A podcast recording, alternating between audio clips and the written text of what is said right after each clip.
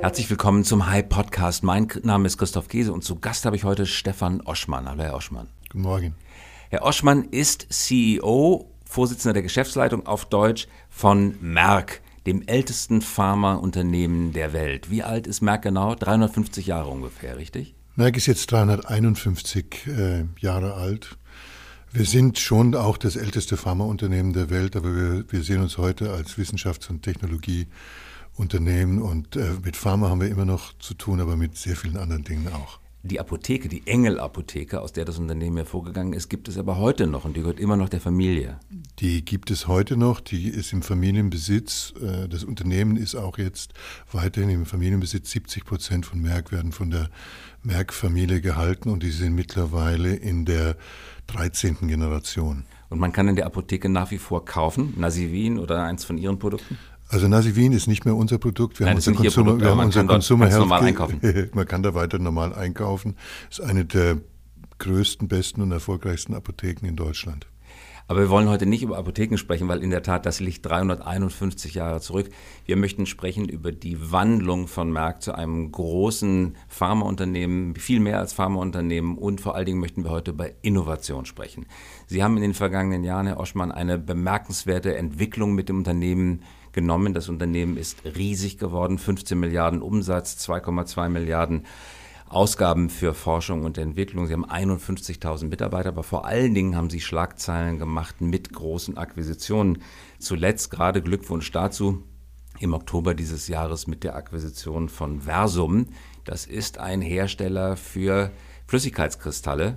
Habe ich das richtig wiedergegeben? Äh, nein, es keine sind keine Flüssigkristalle. Flüssigkristalle sind bei uns auch sehr wichtig. Ja. Die sind in den meisten äh, Mobiltelefonen und Fernsehern und äh, äh, Laptops im Display drin. Versum macht Materialien für die Herstellung von Chips, also äh, Logik oder, oder Memory. Man braucht äh, für die, in der Halbleiterindustrie braucht man ganz spezialisierte Materialien, äh, für, für, die, äh, für die Herstellung der Chips und das ist hochinnovativ und macht Riesenspaß.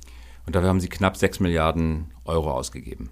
Ja, äh, wir glauben, dass das ein sehr, sehr guter Deal war. Wir, das war äh, eine, eine interessante Situation. Äh, Versum und eine andere Firma wollten, äh, wollten zusammengehen und das hat uns nicht so ganz, äh, so ganz gepasst. Dann sind wir dann als deutsches Unternehmen haben wir ein äh, unfreundliches Angebot gemacht, wie man das vielleicht übersetzt sagen könnte. Das ist sehr ungewöhnlich und es ist uns gut gelungen und äh, die die Mitarbeiter von Versum sind sehr froh, dass sie bei uns sind. Und wir haben jetzt ein Angebot an solchen Materialien, die alle Schritte in der Chipherstellung abdecken. Also wir sind jetzt in der Zwischenzeit äh, der wahrscheinlich größte Hersteller von Elektronikmaterialien auf der Welt.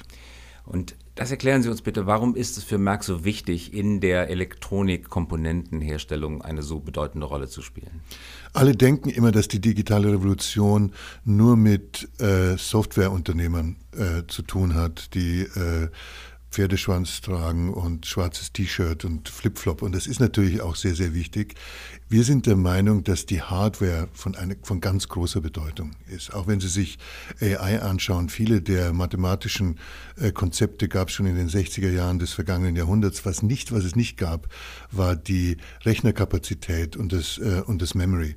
Die Datensphäre wächst jedes Jahr um ungefähr 30 Prozent. Das heißt, wir brauchen immer mehr bessere, schnellere, effizientere Chips. Wir brauchen besseres, äh, wir brauchen besseres Memory. Wir brauchen neue Sensoren, andere. Wir brauchen bessere, bessere Displays. Und was wir auch bedenken müssen, in nicht zu ferner Zeit gehen ungefähr 20 Prozent des Weltenergiebedarfs in IT.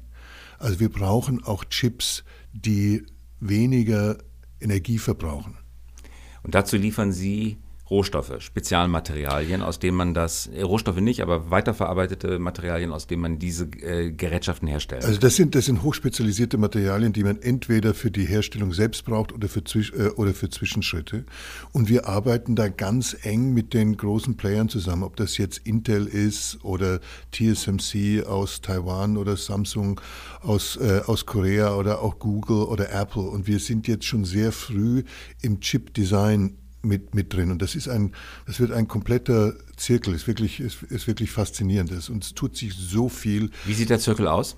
Also in diesem Zirkel gibt es, äh, das ist so wie bei, wie bei üblichen Projekt, äh, Projektentwicklungen. Früher war das so, ein Chipdesigner, sagen wir mal jetzt Intel oder auch Apple ist ein Chipdesigner, die, die äh, entwickeln auf, in einer Software ein Chipdesign, also äh, basierend auf dem, wie das, was der Chip können soll.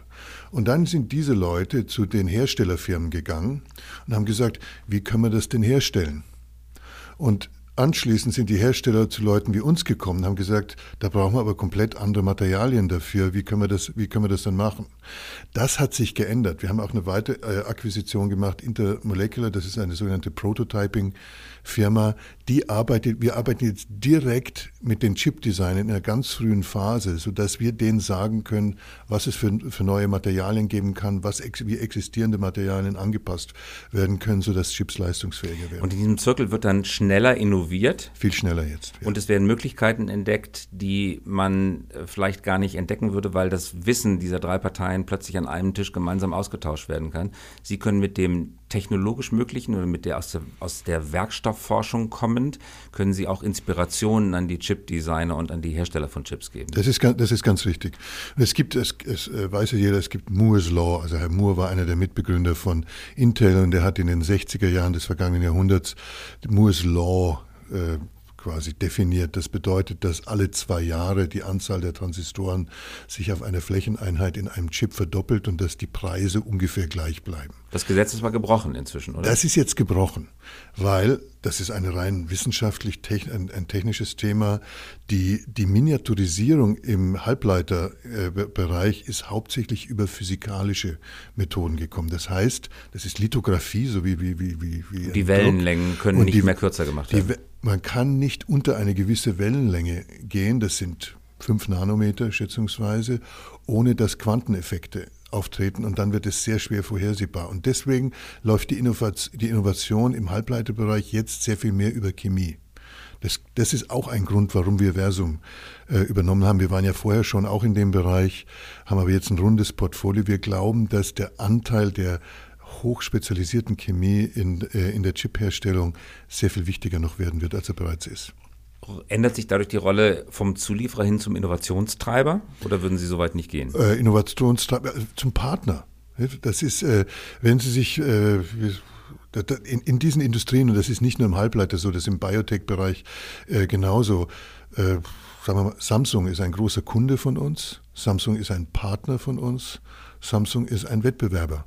Äh, von uns. Das ist eine sehr, eine sehr gemischte, äh, gemischte Lage und da gibt es dieses Thema, so Co-Opetition, äh, nennen, das, nennen das manche Leute, dass man gleichzeitig kooperiert und im Wettbewerb ist. Sie haben in den vergangenen Jahren seit 2007 etwa 40 Milliarden Euro für Zukäufe ausgegeben. 2007 haben Sie Sirono gekauft für 10 Milliarden. Sie haben 2015 Sigma Aldrich gekauft für 13,1 Milliarden diese enormen Summen Geldes. Warum müssen Sie das ausgeben in externe? Warum kann man diese Innovation nicht intern machen? Wir haben, wie Sie sagen, ungefähr über die letzten Jahre so viel ausgegeben, wie wir als Firma jetzt am, am, äh, am Aktienmarkt äh, wert sind. Das war eine ganz bewusste Entscheidung. Wir haben uns entschieden, dass wir die Firma radikal transformieren müssen. Wir hatten ein, äh, ein Healthcare, also Pharmageschäft, das sehr traditionell war, äh, auf sogenannte Small Molecules. Wir wollten da radikal in die Biotech einsteigen, weil wir uns gesagt haben, das ist der große Trend. Also Biotech sind, sind biologische Moleküle, Antikörper und ähnliche, ähnliche Substanzen, deswegen diese Rono-Akquisition.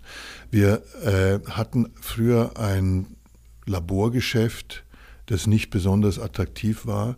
Und wir haben über die Millipore-Akquisition uns auch der, der, sehr stark in die Biotech-Produktion hineingebracht. Wir haben dann AZ Electronic Materials gekauft. Das hat uns in diese Halbleiter-Thematik hineingebracht und war eine sehr gute ähm, Ergänzung unseres Display-Geschäfts, also Flüssigkristalle und, äh, und OLED. Und dann haben wir einen Riesendeal gemacht, Sigma Orange. Sigma Orange ist so ein bisschen das war so das Amazon für Wissenschaftler. Also wenn ein Wissenschaftler irgendwo was äh, im, der, äh, im, Labor arbeitet und braucht, muss irgendwas einkaufen, so wie wir privat zum Beispiel auf Amazon oder ähnliche Plattformen gehen, geht der Wissenschaftler auf, äh, auf sigmaaldrich.com. Äh, das haben wir in unser, in unser Life, damit haben wir unser Life Science Geschäft äh, sehr, sehr gestärkt. Also einerseits haben wir, wir haben die Akquisition gemacht, damit wir bei diesen Megatrends richtig positioniert sind. Aber andererseits, wie Sie haben, es, gesagt, wir geben im Jahr über zwei Milliarden für, für interne Forschung aus. Also wir machen, wir machen beides. Und das glaube ich ganz ordentlich. Können Sie äh, versuchen zu beschreiben oder kategorisieren, wohin oder wo die Grenzen interner Forschung sind. Man, man sagt oft, das ist auch eine Erfahrung, die wir bei Axel Springer gemacht haben, man sagt oft, dass die Innovationen, die man kerngeschäftsnah macht, auch tatsächlich zu Produkten führt, die sehr erfolgreich sein können, die aber immer kerngeschäftsnah sind, weil das die Expertise der Leute ist. Und wenn man, was ja gut ist, in seine eigenen Leute und deren Forschung investiert, dann bestärkt man sozusagen bestehendes Denken und macht erfolgreiche Produkte nah am Kerngeschäft, ist aber weniger erfolgreich bei dem Aufbruch zu ganz neuen Ufern, zu anderen Geschäften. Würden Sie das ähnlich charakterisieren? Das sehe ich ganz genauso. Also es, es, hängt natürlich sehr vom einzelnen Geschäft ab. Zum Beispiel bei uns im, im Healthcare-Pharma-Geschäft haben wir den höchsten Anteil an interner Forschung. Äh, wir sind sogar so, dass wir viel Forschung verkaufen in Healthcare. Wir haben zwei große Partnerschaften. Wir haben eine Partnerschaft mit Pfizer und eine Partnerschaft mit, mit, mit äh, GSK. Das waren sehr, sehr große Deals. Also unsere internen Forscher waren so produktiv, dass das mehr geliefert hat, als wir uns haben leisten können äh, zu, äh, zu entwickeln. Äh, Im im Life Science Bereich ist es eher so, dass Innovation über kleinere oder größere also sogenannte Bolt-on Acquisitions läuft. Da sind irgendwelche Themen, die komplett neu sind. Zum Beispiel jetzt, was ganz heiß ist, ist das sogenannte CAR-T-Technologie, also das ist Zelltherapie im Krebs, Gentherapie. Das sind meistens Startups und äh, da läuft Innovation eher über die, äh, über die Akquisition. Sind diese Startups einfach durch die schiere Menge und durch das Venture-Kapital, das dahinter steht, so erfolgreich, nicht einzeln, aber im statistischen Schnitt, dass es sich für das Unternehmen eigentlich kaum noch lohnt, dort hinein zu investieren und dass man lieber sagt, wir sind die Scouts, wir gucken uns um, wir finden die besten Firmen, in die wir hinein investieren können, versus mit denen noch äh, in der, in der Forschung selber den Wettbewerb aufnehmen zu wollen? Also ich, ich habe die Erfahrung gemacht, dass man nur dann ernst genommen wird von dieser Szene, wenn man auch intern Wissenschaftler hat, die diese Technologien evaluieren können, diese, die diese Technologien verstehen. Deswegen glaube ich, ist es sehr, sehr gut, wenn man einen internen Innovationsansatz hat und den dann mit externem ergänzt. Äh, wir, wir machen das so, dass wir einerseits natürlich interne Forschungsprojekte machen. Wenn Sie sich anschauen, OLED zum Beispiel, das ist bei unserem Performance Materials, so die, die neuen iPhones oder Samsung oder, oder Huawei, die haben OLED-Displays. Das ist eine Technologie, die die Flüssigkristalle ersetzt.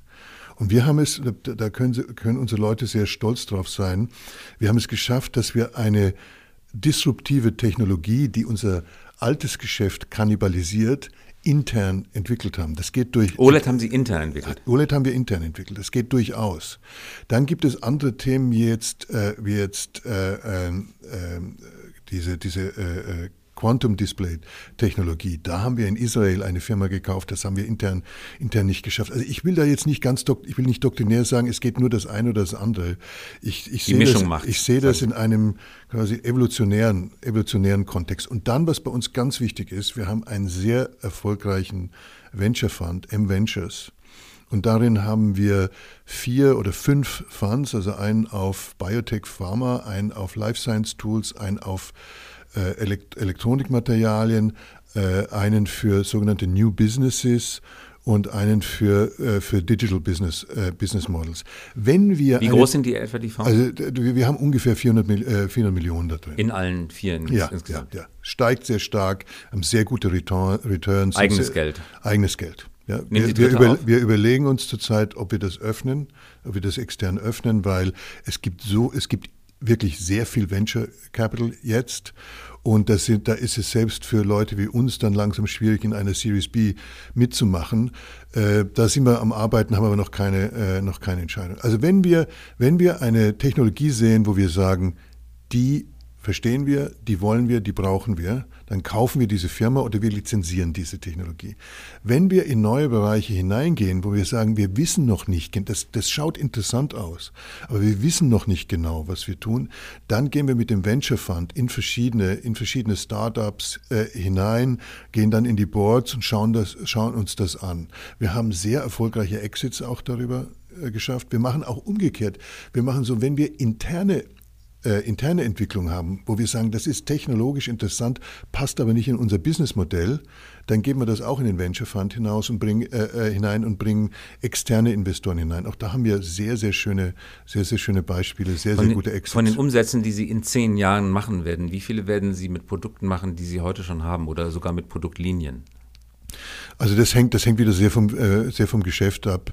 Im Healthcare-Bereich ist es ungefähr so, dass man sich alle zehn Jahre komplett neu erfinden muss. Also äh, die, die, die, Produkte, mit denen man heute 100 Prozent des Umsatzes macht, sind in zehn Jahren äh, äh, kaum mehr da. Im Life Science Bereich haben wir, wir haben über 300.000 Produkte dort. Äh, da sind manche Produkte, die, äh, die, die 40 Jahre, 40 äh, Jahre alt sind. Da ist es ungefähr so, dass der Umsatz pro Jahr aus neuen Produkten irgendwas um die 5 Prozent liegt. Und im PM-Bereich ist es fast, ist es fast noch dynamischer. Da ist äh, die, die Display-Technologien, die Chip-Technologien wandeln sich so schnell, da muss man sich ständig, ständig neu erfinden. Herr Oschmann, Sie hatten mich netterweise vor einigen Jahren, war es glaube ich mittlerweile schon, zu Ihrer Führungskräftetagung eingeladen. Und das war rein vom Design her, ich durfte da eine Rede halten, das war rein vom Design her, muss ich sagen, die hipste Führungskräftetagung, die ich gesehen habe. Sie haben ein extrem außergewöhnliches Logo für das Unternehmen. Das sieht gar nicht nach DAX 30 aus. Wer schon mal gesehen hat, das sieht äh, fast schon psychedelisch aus von den Buchstaben, von der Farbgestaltung her. So war der gesamte Raum gestaltet. Es wirkte schon richtig psychedelisch. Äh, das ist Ausdruck eines Kulturwandels, den Sie anstreben und auch vorantreiben möchten. Wie bewältigen Sie, wie organisieren Sie, wie treiben Sie den Kulturwandel im Unternehmen voran? Oder muss ich jetzt aufpassen, dass ich nicht anfange zu pontifizieren und äh, eine halbe Stunde Vorlesung zu halten. Dieses Branding ist, äh, ist sehr wichtig, aber das Branding ist ein taktisches Element in diesem, in diesem Kulturwandel. Wir haben ein paar Themen in den Vordergrund gestellt. Also wir sind, wir sind optimistische, optimistische moralische Kapitalisten, drücke ich es mal so aus. Das ist vielleicht ein bisschen ein, mhm. ein, äh, flippi, ein flippiger Ausdruck, aber wir gehen davon aus, dass Techno Wissenschaft und Technologie verbunden mit Verantwortung eine positive Kraft für die Menschheit ist. Und dann haben wir in dem Zusammenhang den Begriff auf Deutsch Neugierde, auf Englisch Curiosity in den Vordergrund gestellt. Und Curiosity bedeutet für uns, wir haben einfach Freude daran, große Freude daran, neue Dinge anzugehen, die, dem, die der Menschheit helfen können. Wir wollen uns jetzt nicht als karitative Institution äh, positionieren, aber wir haben dieses, dieses Purpose-Thema, was so wahnsinnig äh, äh, modern ist zurzeit. Da, äh, darum haben wir uns schon sehr, sehr lange gekümmert. Ich kann Ihnen da viele Beispiele geben. Sie selber leben das aus, Sie sind Mediziner, Veterinärmediziner, glaube ich. Äh, also ich Wissenschaftler. War, ich, ich, ich habe mal, äh, hab mal Veterinärmedizin studiert, bin dann anschließend in die Wissenschaft gegangen, habe äh, viele Jahre im, im Labor gearbeitet, eher dann im, im, humanmedizinischen, im humanmedizinischen Bereich.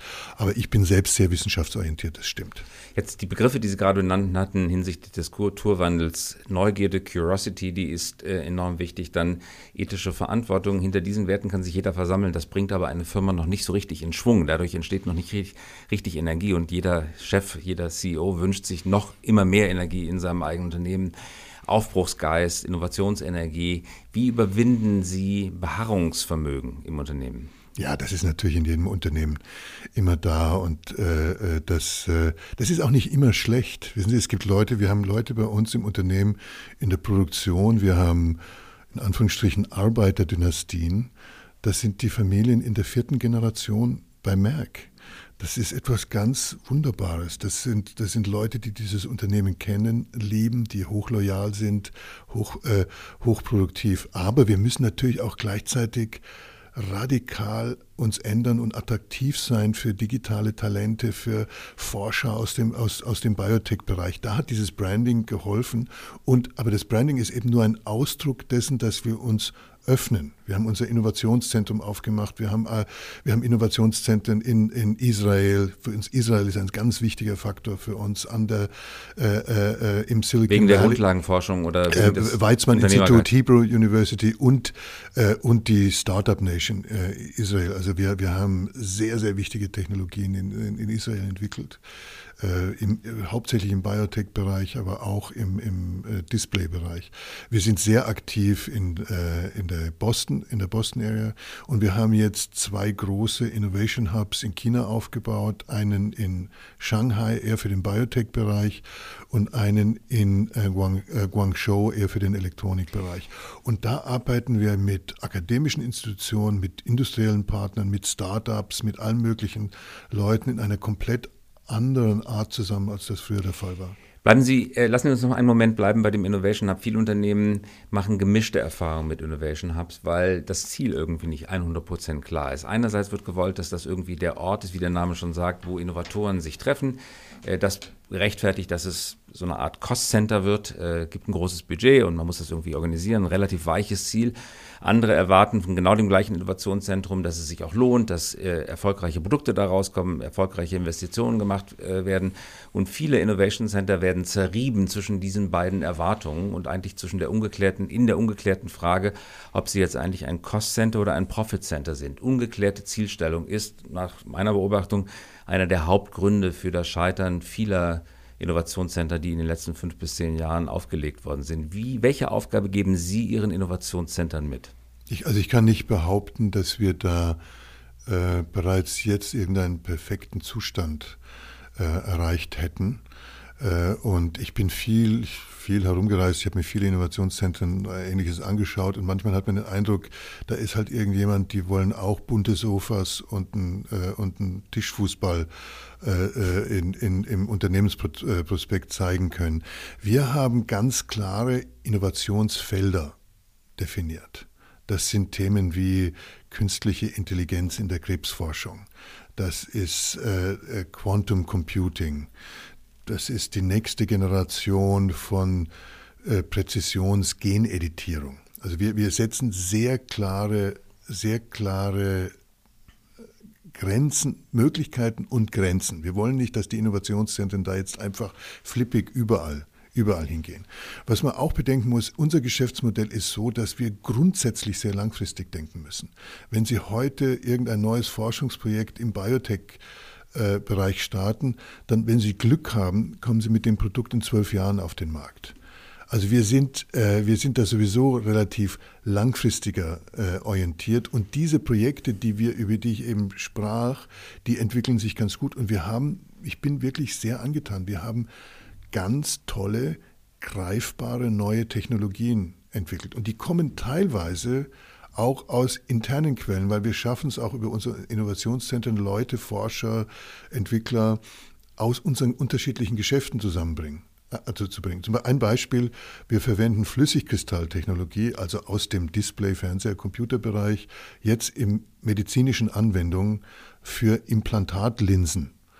Äh, wir verwenden äh, äh, hochkomplexe äh, Phosphorverbindung für Folien für die, für die Landwirtschaft, die dann in Anführungsstrichen ohne Chemie äh, die, äh, die Produktivität von Pflanzen ganz, ganz toll steigern können. Äh, wir gehen in, wir haben neue Labormethoden entwickelt durch, durch, solche, durch solche Kooperationen.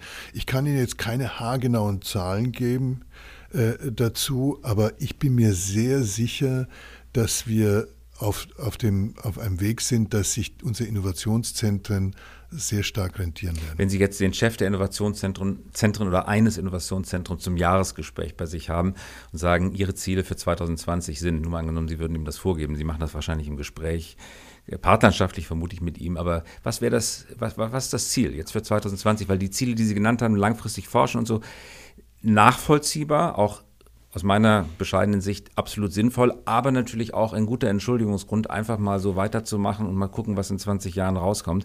Äh, das ist für ein Unternehmen, das ja natürlich auch ein Stück weit auf seine Jahres- und Quartalsergebnisse achten muss, nicht nur befriedigend. Also was ist das Ziel, das Sie vorgeben? Ja, ich hatte gerade das Gespräch nicht ah. mit dem Chef, sondern mit der Chefin äh, äh, dieses, äh, dieses Bereichs. Und das sind, das sind einerseits eben diese ganz langfristigen Dinge, die ich, die ich eben erwähnt habe, aber da gibt es auch ganz klare Stage Gates und Milestones. Äh, wir, wir haben, was weiß ich, wir arbeiten im Bereich Blockchain, die Verbindung von Blockchain mit der, mit, äh, mit der physischen Welt, da brauchen, da, da brauchen wir einen Deal bis dann, dann und dann. Wir, wir arbeiten im Bereich äh, datenbasierte Systeme in der, in, der, in der Krebsforschung. Da geht es darum, jetzt zwei neue Verträge mit Kunden, äh, mit, mit Kunden zu haben. Also äh, langfristig orientiert sein heißt nicht, dass man nicht auch kurzfristige Ziele innerhalb solcher Projekte äh, stellt. Und dann muss man schauen, es ist häufig gut, Projekte schnell zu killen wenn man sieht, dass es nicht, äh, dass es nicht äh, weitergeht. Also dieses Fail early and cheap ist bei uns ein ganz, ganz wichtiger, wichtiger Aspekt.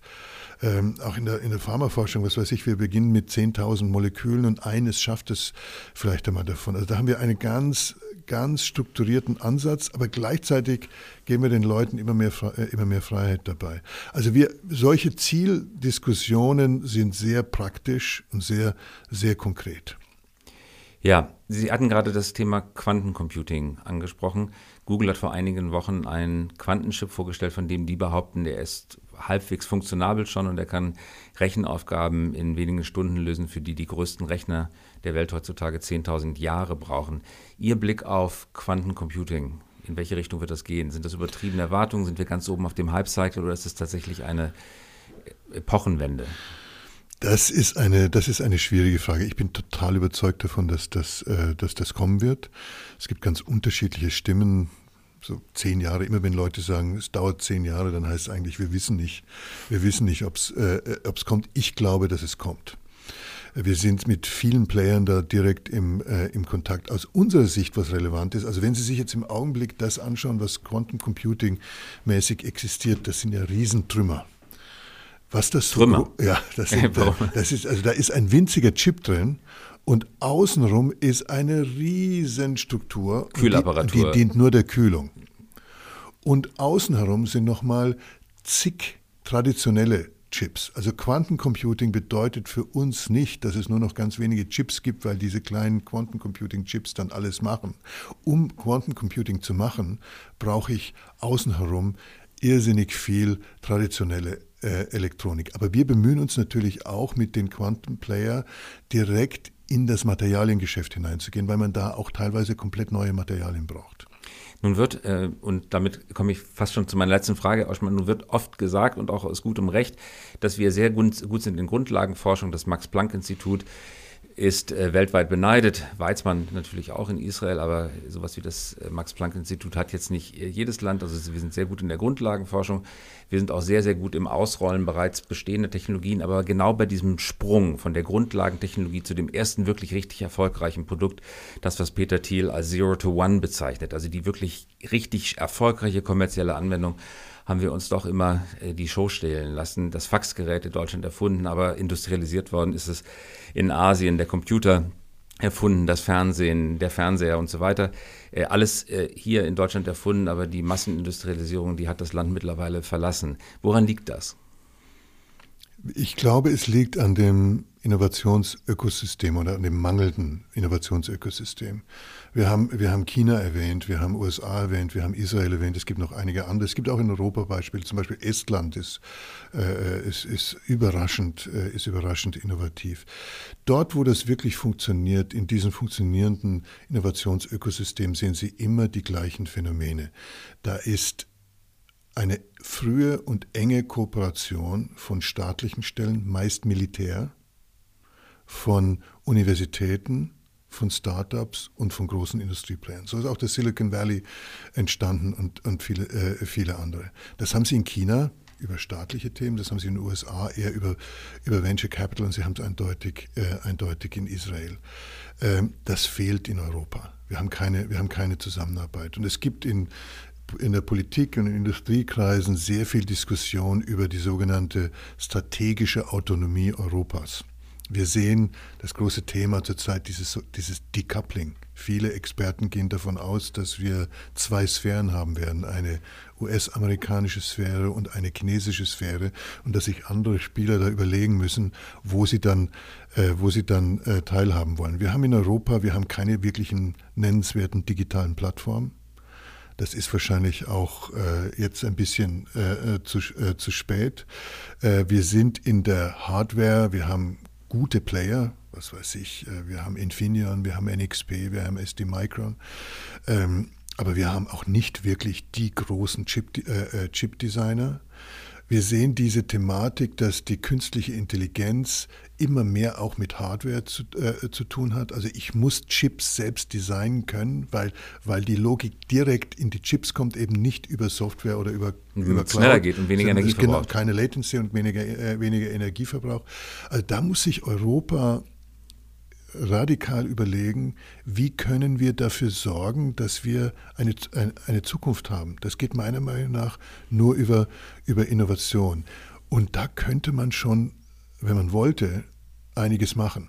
Und das sehen da wir jetzt ein Stück weit in Frankreich, entschuldigen Sie, aber in Frankreich gerade, irgendjemand muss ja das Signal geben, einmal die Fanfare Blasen. Äh, Macron macht das, zum, zum, Beispiel beim Thema äh, künstliche Intelligenz. In Deutschland wartet man, hört man viel aus seitens der Bundesregierung, aber es passiert dann doch vergleichsweise wenig. Viel Ankündigungspolitik, wenig Umsetzung. Sehen Sie das ähnlich? Also ich habe den französischen Präsidenten ein paar Mal getroffen. Der bringt immer wieder ganz unterschiedliche, unterschiedliche Leute zusammen. Ich war sehr beeindruckt von der Art und Weise, wie das angeht. Und Frankreich ist wirklich, vielleicht zusammen mit den Niederlanden, ist da jetzt in der Zwischenzeit ein Vorreiter. Äh, in Europa geworden. Und da geht es um ganz, manchmal ganz einfache handwerkliche Dinge. Zum Beispiel, warum äh, dürfen äh, europäische oder deutsche Pensions, Pensionskassen, Krankenversicherungen, Rückversicherungen nicht in Venture, in Venture hineingehen. Die sind, die sind auf der Basis der bisherigen Gesetzgebung dazu verpflichtet, eher italienische Staatsanleihen zu kaufen. Venture Fund, gut gemanagt, ist sehr viel sicherer als das. Und da hat Macron viel gemacht, die Niederländer haben auch, äh, haben auch viel gemacht. Äh, und ich bin, ich bin überhaupt kein, ich, ich, ich verlange keine äh, Industriepolitik. Wir, wollen, wir brauchen niemanden beschützen. Aber wir müssen, wir müssen ein, ein Umfeld schaffen, dass Innovation einfacher wird. Einen strategischen Masterplan. Das ist richtig. Also ich persönlich glaube, dass es von größter Bedeutung ist, dass wir europäische Chipdesigner haben. Wenn Sie sich jetzt die Huawei-Diskussion anschauen, äh, die, die Situation, die sich bei äh, äh, bei Ericsson und Nokia äh, daraus ergeben hat. Europa könnte, da, Europa könnte das eigentlich. Also wenn wir jetzt, wenn wir jetzt Huawei nicht in 5G einsetzen, bedeutet das, dass 5G um wahrscheinlich zwei bis drei Jahre sich verzögert in Europa. Und 5G hat ja wenig mit, mit, mit Mobiltelefonen zu tun. 5G ist haupt, es geht hauptsächlich um industrielle Anwendungen, um, äh, um autonomes Fahren und, äh, und, und ähnliche Dinge. Und wenn wir nicht aufpassen, dann sind wir in Zukunft einfach nur der Empfänger von Technologie und wir müssen da aktiv dabei sein. Allerletzte Frage, was haben Sie sich als Neujahrsvorsatz äh, vorgenommen für 2020? Weil wir jetzt am Jahresende sind, kann ich das fragen? Äh, das, was ich mir jedes Jahr vornehme, 10 Kilo, äh, 10 Kilo abnehmen und viel mehr Sport machen und manchmal klappt es und manchmal nicht. Das war Stefan Oschmann, CEO von Merck. Herzlichen Dank fürs Kommen.